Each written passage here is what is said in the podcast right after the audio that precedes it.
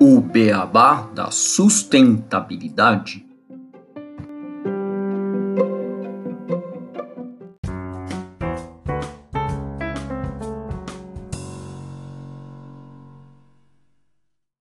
Bem-vindos ao podcast O Beabá da Sustentabilidade. Este é o episódio 55 Infraestrutura para carros elétricos no Brasil.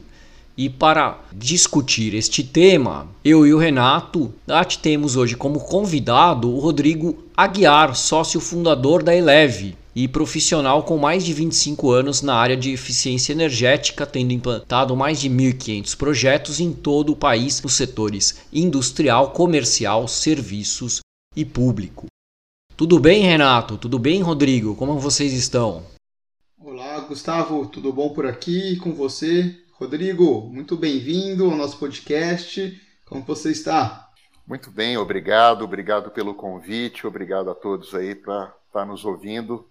Espero poder acrescentar alguma coisa a vocês aí sobre a questão da mobilidade elétrica também nesse nosso bate-papo. Com certeza, o prazer é nosso em recebê-lo e esse é um tema que a gente gosta bastante de discutir. Acho que já temos vários episódios do podcast sobre esse tema do carro elétrico. Sim, com certeza você vai agregar muito com toda a sua experiência aí, Rodrigo. Uma honra a gente poder estar discutindo isso com você. Bom, e para iniciarmos essa conversa, nós vamos trazer aqui um rápido panorama com uma notícia do dia 28 de janeiro deste ano, do site Capital Aberto, que fala sobre o protagonismo da nova mobilidade urbana e os desafios que existem pela frente. Bom, a notícia ela traz que os carros movidos a eletricidade são uma peça fundamental na busca da tão almejada economia do baixo carbono. De acordo com um estudo publicado pelo Conselho Internacional de Transporte Limpo, um veículo elétrico com bateria de tamanho médio, ele emite ao longo de sua vida útil entre 60 e 68% menos carbono na comparação com um motor de combustão interna. Essa notícia ela mostra que os investimentos que as grandes montadoras estão fazendo para essa transição e para a corrida na revolução do setor automotivo global, trazendo exemplo da Tesla e de grandes montadoras como a Toyota, a Hyundai ou Hyundai, a Volkswagen, a Ford e a General Motors, a GM. Além de destacar startups americanas como a Rivian Automotive e a Lucid Group. As montadoras globais elas pretendem direcionar mais de 500 bilhões de dólares para o desenvolvimento e a fabricação de veículos elétricos e baterias elétricas até 2030. E em 2019, o investimento nessas frentes foi de 300 bilhões de dólares. Não é por nada não que o Elon Musk, que é o dono da Tesla, fica algumas vezes, outras não, como o homem mais rico do mundo. Isso, Gustavo. E a notícia ela também mostra alguns desafios que o setor tem pela frente, como a falta dos semicondutores para distribuição no mercado, que são componentes essenciais para a fabricação tanto do veículo tradicional quanto do elétrico. Estão presentes, por exemplo, em freios de emergência, sistemas eletrônicos e câmeras veiculares. Ao longo de 2021, a escassez dos semicondutores interrompeu as atividades das montadoras, e a perspectiva de alguns analistas é que essa crise não vai acabar tão cedo. Outro entrave ao desenvolvimento do mercado de carros elétricos é a ausência da infraestrutura necessária para que esses veículos sejam recarregados com facilidade. Um problema que aflige inclusive países ricos, como os Estados Unidos. Segundo a consultoria Alex Partners, os Estados Unidos precisariam investir no mínimo 50 bilhões de dólares em infraestrutura para atender ao crescimento esperado dos veículos elétricos daqui a oito anos. O presidente Joe Biden anunciou recentemente uma verba de 7,5 bilhões de dólares para a expansão do número de postos de abastecimento para carros elétricos, o que deve ajudar a aumentar o número de postos de abastecimentos elétricos de cerca de 100 mil para 500 mil em 2030. No mundo, pelo menos 300 bilhões de dólares devem ser desembolsados pelos países em postos de carregamento até 2030, ainda de acordo com os dados da Erics Partners. Construí-los também não é nada barato, dado o alto preço dos dispositivos utilizados pelos carros elétricos para recarregar sua bateria em menos de 10 minutos. pelo estudo da consultoria, cada um deles custa entre 120 e 260 mil dólares. E para a gente poder falar desses desafios do cenário no nosso país, que o Rodrigo está aqui com toda a sua experiência, e então a gente vai começar com algumas perguntas para poder debater esse tema que está tão em alta. Rodrigo, para a gente apenas começar esquentando os motores, conta um pouquinho mais para a gente sobre a Eleve e a atuação dela no mercado brasileiro de carros elétricos, por favor. Obrigado, Renato. Primeiro, contar um pouquinho sobre a Eleve. É uma empresa que foi idealizada desde 2018. A gente vem planejando essa ação e construindo a formatação dela. Ela foi lançada no mercado ano passado com três pilares. Um é um aplicativo que mostra os postos de eletropostos pelo Brasil. Então, é um aplicativo gratuito onde você tem essa característica de mostrar os postos, mas tem várias outras funcionalidades dentro dele. A segunda questão é carregamentos. Nós implantamos projetos de carregamentos simples, de um eletroposto, até carregamentos complexos para uma frota de veículos, de caminhões, ônibus, onde a gente faz todo o projeto e a idealização e tudo mais. E a terceira área que nós temos é a parte de pesquisa e desenvolvimento, que nós temos clientes que nos contratam para a gente ver o futuro da mobilidade elétrica e trabalhar conceitos ligados a isso dentro do mercado, seja brasileiro, seja mundial.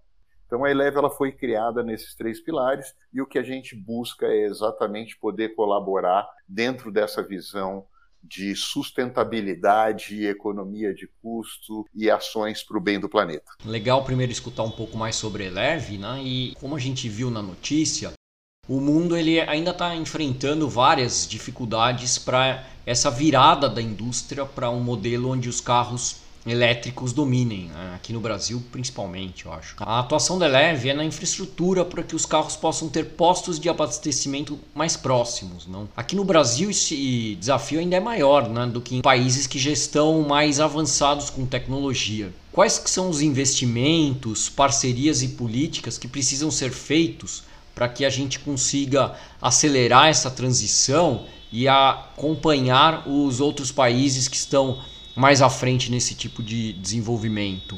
Gustavo, eu vou primeiro colocar um ponto que é assim: alguns países nórdicos na Europa, eles foram claros para a população colocando o seguinte: primeiro tem que ter carro na rua para eu criar uma infraestrutura de carregamento público. É um posicionamento de governo de forma a se posicionar frente a isso. No Brasil, nós sabemos que isso não funciona.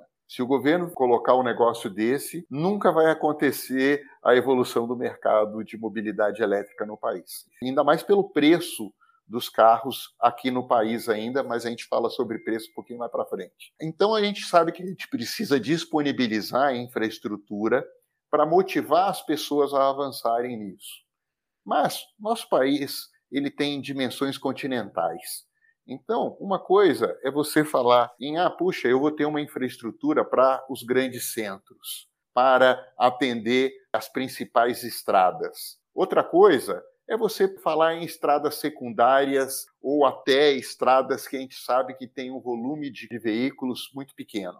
Isso vai demorar. Então, dentro dessa visão, tem um estudo bem interessante da Anfávia que mostra que até 2035 60% dos carros vendidos serão elétricos. Só que pô, a gente está falando de 13 anos para frente. Então é uma migração que vai acontecer gradativa.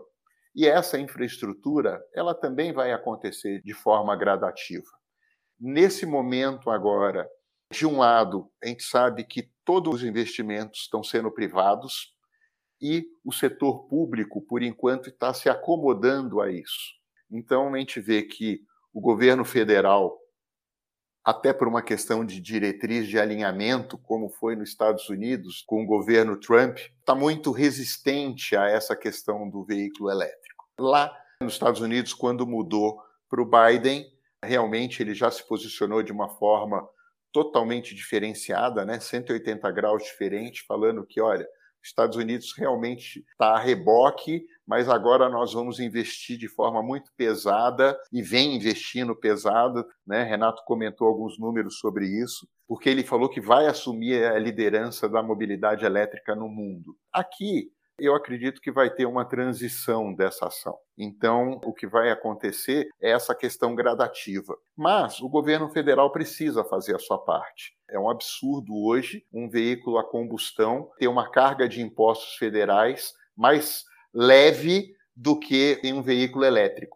por todas as vantagens que a gente vai estar falando aqui também, que vocês já falaram em outros episódios aqui do podcast. Agora, estados e municípios vêm fazendo alguma lição de casa. Você tem alguns estados vêm criando uma isenção de impostos, vêm criando benefícios para isso e alguns municípios também. Então, é nessa transição que a gente vê um crescimento da área de mobilidade elétrica. Ano passado existia uma expectativa de venda de veículos e ela foi superada. Então, os números que se mostra até dezembro são números bem acima do que daquilo que o mercado estimava de venda e para esse ano a gente tem certeza que vai ser uma coisa muito maior. Então, a afirmação que eu posso garantir aqui a todos é que assim, a mobilidade elétrica é um caminho sem volta. Não é um modismo. E aí, se vocês me permitirem, eu já vou aproveitar e acrescentar o porquê disso na minha visão, por dois pontos principais. O primeiro, por uma questão de custo. Então, hoje, um veículo elétrico ele gasta apenas 20 a 25% do equivalente dele do outro lado. Em termos de números muito rápidos aqui, para andar mil quilômetros numa cidade grande, um carro médio ele gasta mais ou menos 800 a 850 reais para encher o número de tanques necessários para andar esses mil quilômetros com combustível. Uma moto, ela vai gastar com combustível na ordem de 250 reais para andar esses mil quilômetros. Um veículo elétrico, ele vai gastar 200 reais para andar esses mil quilômetros. E uma moto elétrica, ela vai gastar 20 reais para andar os mil quilômetros. Então, o primeiro fato é fazer conta. Então, para quem usa o carro bastante, a economia que vai ter no bolso é muito grande. E a gente sabe que os combustíveis, esse ano a gente vai ter um aperto maior ainda, porque ele está atrelado ao preço internacional. Então, aqui no Brasil, vai ter aumentos sucessivos por conta do aumento do dólar. Isso vai acontecer, não vai ter jeito. E a tendência é que nos próximos meses as bandeiras tarifárias que nós estamos com a crise energética, elas vão, na verdade, reduzir. Então a gente vai ter uma redução no preço da energia elétrica aí por conta das bandeiras tarifárias. Então, o primeiro fato é econômico. E o segundo é a questão da sustentabilidade que vocês já comentaram também. A gente está vendo que o mundo, o planeta está mudando. Essas enchentes todas que estão acontecendo, esses incêndios que estão acontecendo, temperaturas de frio absurdo ou calor absurda, isso é a questão do efeito do homem. A pegada do homem está muito grande no planeta. Nós temos que reduzir a força dessa pegada. E aí, como o Gustavo colocou logo no início, uma das coisas é o segmento de transporte, que tem um volume muito grande, né, um percentual muito grande na emissão de gases sobre o efeito estufa. Então a gente tem que fazer uma ação sobre isso, e a mobilidade elétrica é esta ação. Então, por conta dessas duas visões, eu não tenho dúvida nenhuma que a mobilidade elétrica veio para ficar. Só um adendo, Renato, antes de você fazer a pergunta, que a gente falou um pouco de políticas né, nessa pergunta e tem alguns países né, da Europa que, por exemplo, eles tiram as taxas, né, taxa como um IPVA que eles tenham, o carro elétrico lá não paga IPVA por 10, 20 anos. Você acha que aqui no Brasil faria um efeito grande para o aumento do mercado de forma rápida?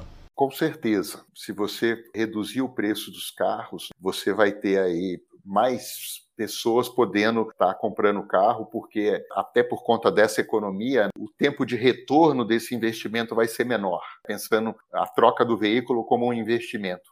A gente sabe que alguns países na Europa, é, se não acontecer a mudança da questão do efeito estufa, uma parte do país vai ficar alagada. Então, esses países estão jogando pesado e de forma correta para mostrar que assim eu estou fazendo a minha lição de casa, no sentido de colaborar para a sustentabilidade do mundo. E isso é uma coisa que realmente surte efeito. Para nós seria realmente também uma forma de se pensar dentro da questão da balança comercial, dentro dos acordos bilaterais, poderia ser uma moeda de troca do Brasil nessas ações também. Né? Ele falou: opa, peraí, olha, apesar de eu ter uma matriz limpa, eu posso fazer uma isenção de impostos aqui para favorecer a questão dos veículos elétricos, em detrimento a outras coisas. Quer dizer, a gente sabe que o mundo é feito disso na questão comercial, né, nessas ações bilaterais, e o Brasil podia fazer isso tranquilamente. Obrigado pelas explicações, Rodrigo. Eu achei bem interessante quando você colocou do que está acontecendo em alguns países nórdicos da Europa, né, do governo se posicionar do tipo, enquanto não tiver compra de carro, a gente não vai dar infraestrutura. Aqui no Brasil, você falou que está tendo uma forte pressão da iniciativa privada para trazer essa infraestrutura e começar a fomentar esses carros elétricos, mas acaba também sendo um pouco um movimento similar. Se não tiver muita compra dos elétricos, né, apesar de que está indo bem, você trouxe números que superou as expectativas de compra para esse ano, mas essa tendência tem que continuar aumentando essa compra para que os setores possam ir acompanhando, porque é uma questão de mercado. Né? Se não tiver demanda, não vai ter o investimento também, infelizmente. E um ponto que pesa bastante, a gente até o Gustavo falou um pouco isso, você falou da questão de impostos e tal, que acaba sendo o custo dos carros elétricos. A tecnologia ela está avançando, mas a gente viu que está com um problema de escassez dos chips, por exemplo. Isso, obviamente, afeta toda a indústria automotiva, não só os elétricos, né, mas acaba sendo um problema que encarece ainda mais esse produto. Também já comentamos em outros episódios sobre uma possível falta do lítio para a produção de baterias, enfim. Só que a gente percebe um posicionamento diferente quando a gente pega, por exemplo, montadoras como a Tesla no conceito do carro. Ele acaba sendo um artigo de luxo até. Você mesmo comentou, lembro quando a gente estava conversando, né? Você perguntou se a gente já tinha entrado num carro elétrico. Eu nunca dirigi um, mas é uma experiência totalmente diferente. E você falou também sobre a questão dos valores, né? Que esse custo do combustível ele acaba até se pagando num longo prazo. Mas como que você vê esse movimento? É uma forma de você mudar como que as empresas precisam vender os carros para poder fazer uma substituição, as pessoas se interessarem mais pelo carro, como que ensinar esses consumidores a fazerem conta, a se interessar por esse mercado e querer adquirir esse veículo substituindo assim a sua frota, né, a frota aqui do Brasil e fazendo essa transição no longo prazo. E os elétricos eles tendem a durar mais, porque geralmente o carro a combustão, apesar dele durar bastante, né? Mas ele começa assim, tem quatro anos, pô, já está na hora de começar a trocar, repensar em mudar o carro, porque ele está se desgastando, o custo de manutenção vai ficando mais alto. Os elétricos, você acha que isso também acaba ajudando ele a ter uma duração maior, a gente demandar até menos recursos naturais na produção de novos carros, porque eles vão demorar mais para fazer uma substituição, talvez, e perdurar mais aí no mercado? Assim, queria ouvir um pouquinho mais sobre essa questão do preço, do custo e dessa transição aqui no nosso país? Bom, primeiro a questão da bateria. Tá? Hoje a bateria ela tem um impacto, né, um percentual sobre o valor total do carro muito grande. Só que está trabalhando muito em cima disso e hoje cada vez mais você vê a cada semestre você tem novas tecnologias sendo inseridas, fabricantes investindo em novos conceitos. E com isso, o que, que vem acontecendo? O volume da bateria vem se reduzindo, o peso das baterias vem se reduzindo, a autonomia delas vem aumentando e o custo vem reduzindo. Isso de uma forma muito forte. Então, a tendência é que nesse quesito baterias, tudo isso vai fazer com que você tenha realmente um crescimento e uma melhoria contínua, ou seja, efeitos positivos sobre a questão final, seja de autonomia, seja na questão final do próprio veículo. Isso é um fato. Do outro fato é na questão, quando você fala de custo, quando a gente consegue melhorar a autonomia da bateria, né? Antigamente, há 15 anos atrás, uma autonomia era entre 100 e 150 quilômetros, quando você estava com a bateria plena no carro. Hoje, você já fala em 500 quilômetros tranquilamente.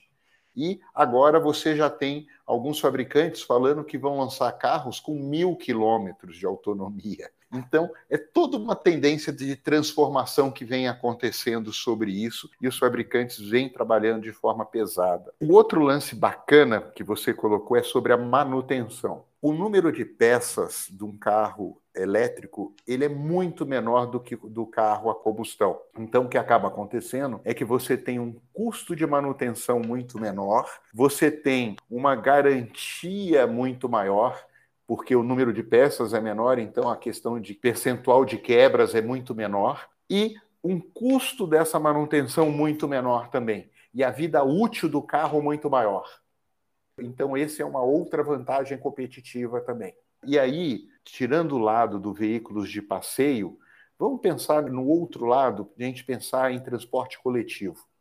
A gente pensar num prefeito que queira fazer a modificação dos ônibus da cidade dele para ônibus elétricos. É tudo de bom, porque é exatamente isso. Hoje você já tem ônibus fabricados aqui no Brasil que você consegue ter preços competitivos. Ele ônibus roda muito tempo, então o custo do quilômetro rodado vai ser reduzido muito. Então, o valor do investimento que ele vai ter que fazer, ele consegue reduzir o pagamento desse investimento num prazo muito grande. Ele vai estar levando a sociedade à questão de menos emissões de CO2. Só para você ter uma ideia, um ônibus que você troque, ele deixa de emitir em apenas um ano 110 toneladas de CO2. Quer dizer, é muita coisa, gente. E o cara vai ter uma redução na manutenção também. O prefeito que tiver essa decisão, ele também vai ter uma redução no custo de manutenção da cidade. Então, são vários pensamentos que você pode ter dentro de uma política pública de um transporte sendo transferido do combustão para o elétrico. Então, nós não temos dúvida que é um ganha-ganha é um ganha-ganha para a pessoa, porque ele está reduzindo o custo, ele vai ter um carro muito mais moderno. Eu já dirigi o carro elétrico. É uma maravilha você não ter nenhum barulhinho. É, um, é uma poluição a menos, né? Além da, do ar, tem a poluição sonora que também some, né? Perfeito, Gustavo. É exatamente isso. É mais uma poluição que você tira para cidades grandes é um ponto super interessante. Você acelerar um carro que você não ouve barulho. Se você quiser, você coloca internamente. Fala, não, não, mas eu quero ouvir um ruídozinho só para. Estou tão acostumado. Aí eu quero colocar internamente para ouvir alguma coisa aqui. E a tecnologia embarcada dentro de um carro elétrico é um negócio do outro mundo. Você entra num carro, você fala assim, caramba, onde eu estou? Né? Tanto que o público hoje os mais aficionados são os primeiros que estão comprando realmente o carro elétrico ou que querem comprar o carro elétrico e estão fazendo conta sobre isso. Então, é realmente é uma satisfação muito legal. E o que as montadoras estão fazendo é isso, é, criando essa experiência diferenciada. E eu não estou entrando nem na questão da aceleração né, da velocidade. Essa é uma outra coisa também, que é um negócio impecável. A rapidez de resposta que você tem desses carros e tudo mais. Então, realmente é uma experiência diferente. Então, você tem, como eu estava falando, um ganha que é o pessoal e o outro ganha que é a sociedade como um todo, o planeta como um todo. Então, é um ganha-ganha para todo mundo. E aí, eu vou colocar mais um tema aqui, que é a questão do Brasil como polo exportador de veículos. O Brasil ele já foi um grande país exportador de veículos no mundo. Hoje, ele caiu muitas posições nisso, por conta exatamente das políticas não adequadas em relação ao setor automotivo. A partir do momento que a gente está falando que as montadoras no mundo inteiro já definiram datas para acabar com o motor a combustão, por que, que a gente vai ficar fora desse alinhamento com as montadoras inteiras? Será que não é a questão exatamente de a gente retomar a conversa com elas e retomar a visão de que, opa, eu quero ter uma política também para o Brasil voltar a exportar de forma forte como era antes veículos? E aí, com isso, voltar a ter uma base de uma industrial automotiva forte? E aí, um parênteses a isso, eu estava conversando uma vez num fórum sobre isso e um consultor citou um número que é assim: cada um emprego direto no segmento automotivo, ele corresponde a 15 empregos indiretos no redor da indústria automotiva. Da padaria que fornece a alimentação, a questão de, de repente, um equipamento que está sendo comprado de terceiros. Então, quando a gente está falando agora com a pandemia e o volume de desemprego que está acontecendo no mundo inteiro, mas no Brasil aumentou o desemprego, Então, no, dentro da política de retomada de emprego, se pensar também nessa questão de uma política industrial maior. E a mesma coisa vale para caminhões e ônibus. Nós somos um polo exportador importante nacional, mas nós podemos ser melhores ainda. Então, também se pensar nisso tudo. Então, é um outro fator que também tem que ser pensado.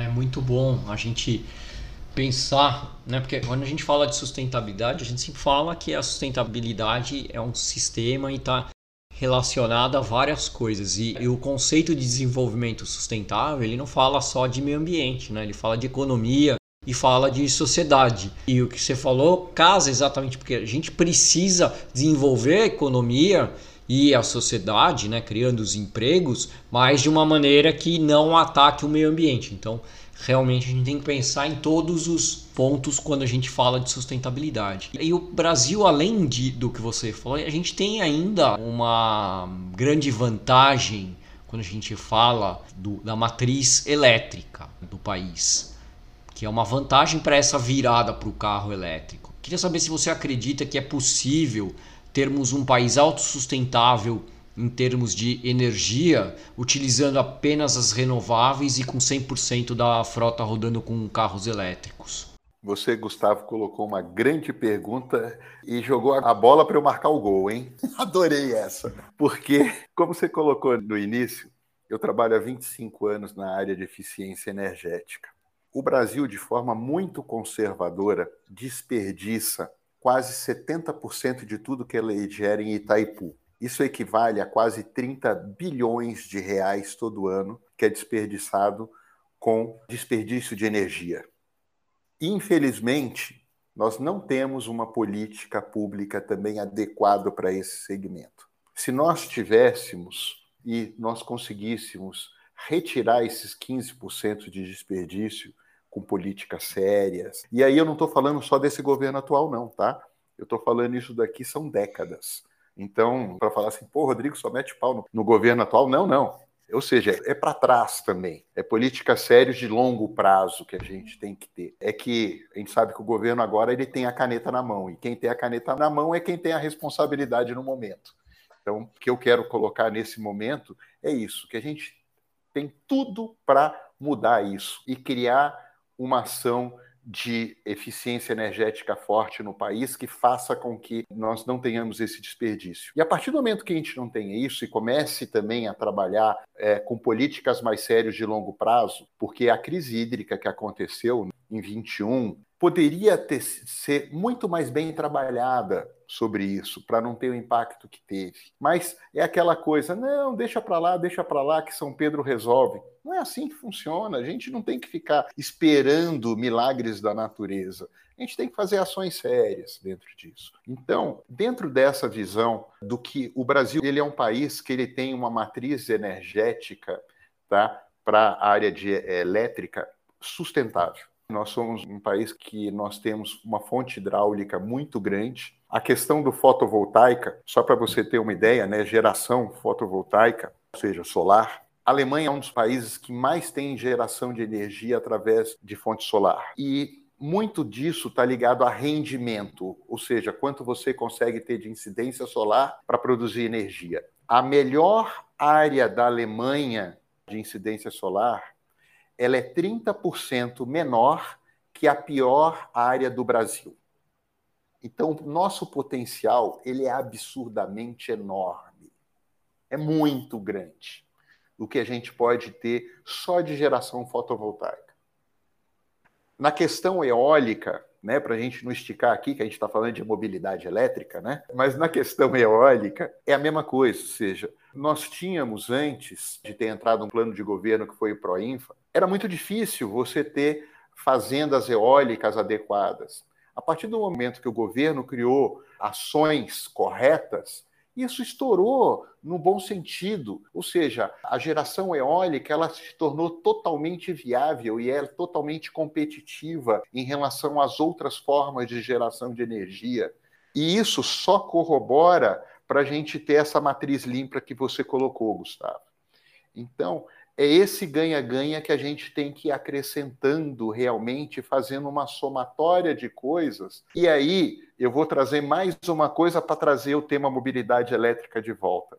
Uma das vertentes que a gente está falando no mundo também, dentro da questão da mobilidade elétrica, é a questão do hidrogênio líquido, células de combustão. O Brasil, novamente, é um dos países mais competitivos caminhando essa tecnologia e avançando do hidrogênio líquido. Nós temos um potencial enorme. Por quê? Nós temos condições de ter um volume de geração muito grande e limpa, porque a questão da hidrólise que vai ser feita, ela vai ser feita na questão de energia elétrica. E a nossa matriz, por ser limpa, nós vamos ter uma geração do hidrogênio limpo também e a baixo custo. Então é outra vantagem competitiva que se tem dentro disso. Então é assim, é a somatória de coisas positivas que uma vai acrescentando a outra. Então assim, o Brasil não pode ficar a reboque, simplesmente deixar as coisas acontecendo e falar assim: "Ah, não, mais para frente eu penso nisso". Né? O Renato comentou da questão dos chips. Realmente, nós temos um problema pontual do chip agora, mas que vem sendo sanado e daqui a pouquinho vai ser 100% sanado. Então a gente não pode pensar numa política pública de longo prazo baseado numa coisa pontual. A gente tem que realmente, eu sei que nós brasileiros somos imediatistas. E a gente acha que também tudo se muda da noite para o dia. Mas não é, para coisa séria, a gente tem que pensar em políticas de curto, médio e longo prazo. E essa questão da mobilidade, frente a, esses vários temas que eu já comentei aqui, traz tanta coisa positiva para o Brasil que tem que se parar e pensar realmente em ações de curto, médio e longo prazo para trazer todas essas coisas positivas para nós, seja a população, seja país. O que você falou casou muito com o que a gente conversou em dezembro também sobre o tema de energia, que aí, aí especificamente sobre a matriz, mas que a gente fez uma comparação com outros países e entrou a Alemanha na maneira como eles fazem esse planejamento. E, e a Alemanha fez um planejamento para fechar suas usinas nucleares e executou um planejamento de 10, 12 anos e hoje, esse ano, vão fechar as últimas três e aí acabou.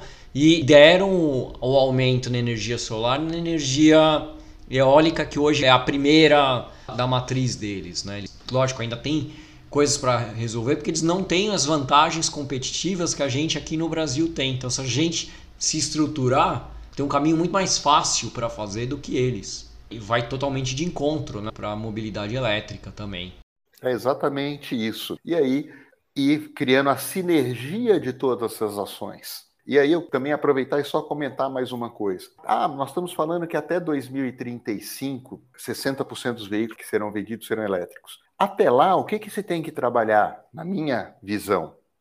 Aumentar a questão dos combustíveis renováveis, ou seja, do biocombustível. Ou seja, aumentar a questão do etanol. Conversar com o setor sucroalcooleiro no sentido de, opa, criar um plano de governo também mais forte sobre isso, para reduzir a questão da importação do petróleo e aí se trabalhar toda uma programação de ações dentro disso, ou seja, tornando com que a matriz em relação ao transporte ela seja abruptamente modificada para algo mais limpo.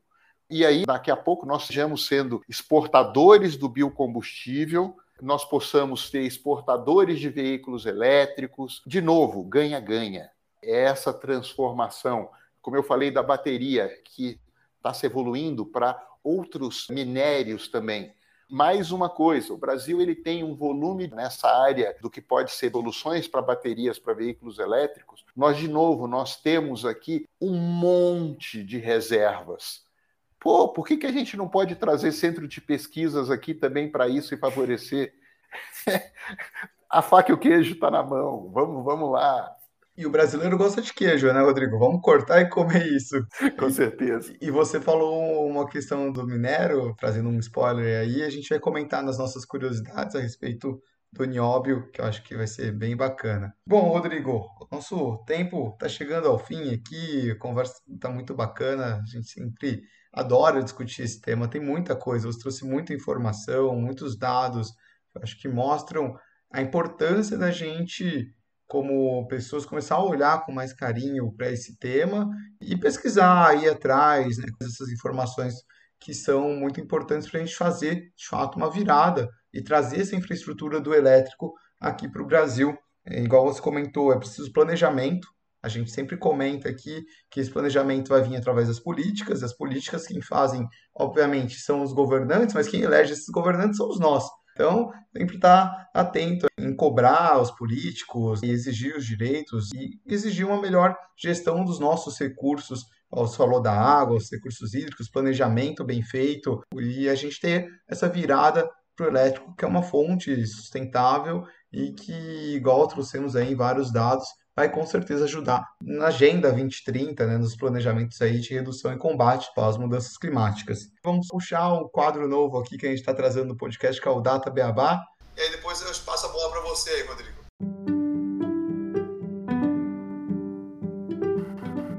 Data Beabá.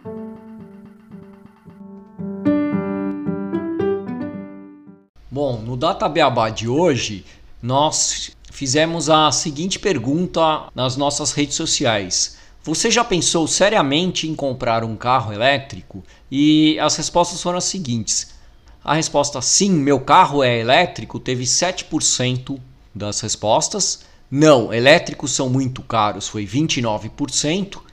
57% responderam sim, mas ainda não comprei e 7% responderam sim, mas comprei um híbrido, o que mostra que boa parte, quase 70%, tem interesse sim em comprar carros elétricos. Muito bom, Data Beabá, Gustavo. Acho que isso traz uma informação que a gente sempre está querendo trazer cada vez com mais relevância aqui para o nosso podcast, para os nossos ouvintes poderem ter dados que a gente é colhendo nas nossas redes sociais. Então, sempre participem. E aí, Rodrigo, então passo a bola para você poder fazer um, uma finalização aí, como que a Eleve está ajudando a construir essa virada da infraestrutura para os elétricos no Brasil e ajudar as pessoas cada vez mais se engajarem na compra e terem o seu carro elétrico e a gente poder ter cada vez mais uma sociedade sustentável. Perfeito. Primeiro, essa questão realmente do plugin puro, né, ou do híbrido, vai depender muito exatamente como é que você usa o seu veículo e como é que você pretende fazer. Mas é dentro do nosso país, realmente são N países dentro dele, características pessoais para tomar essa decisão.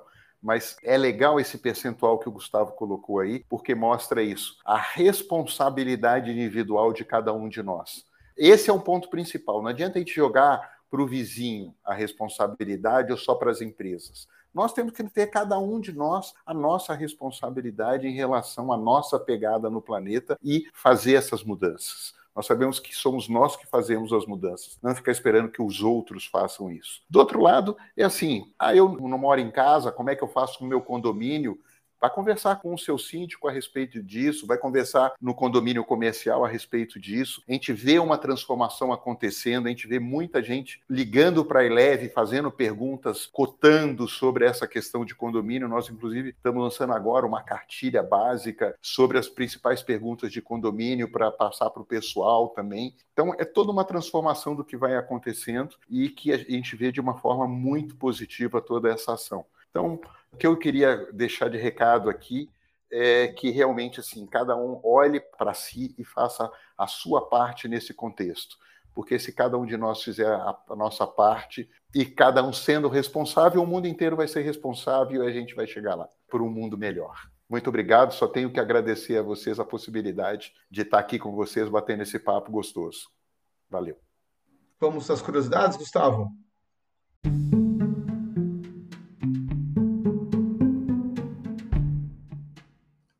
Curiosidades.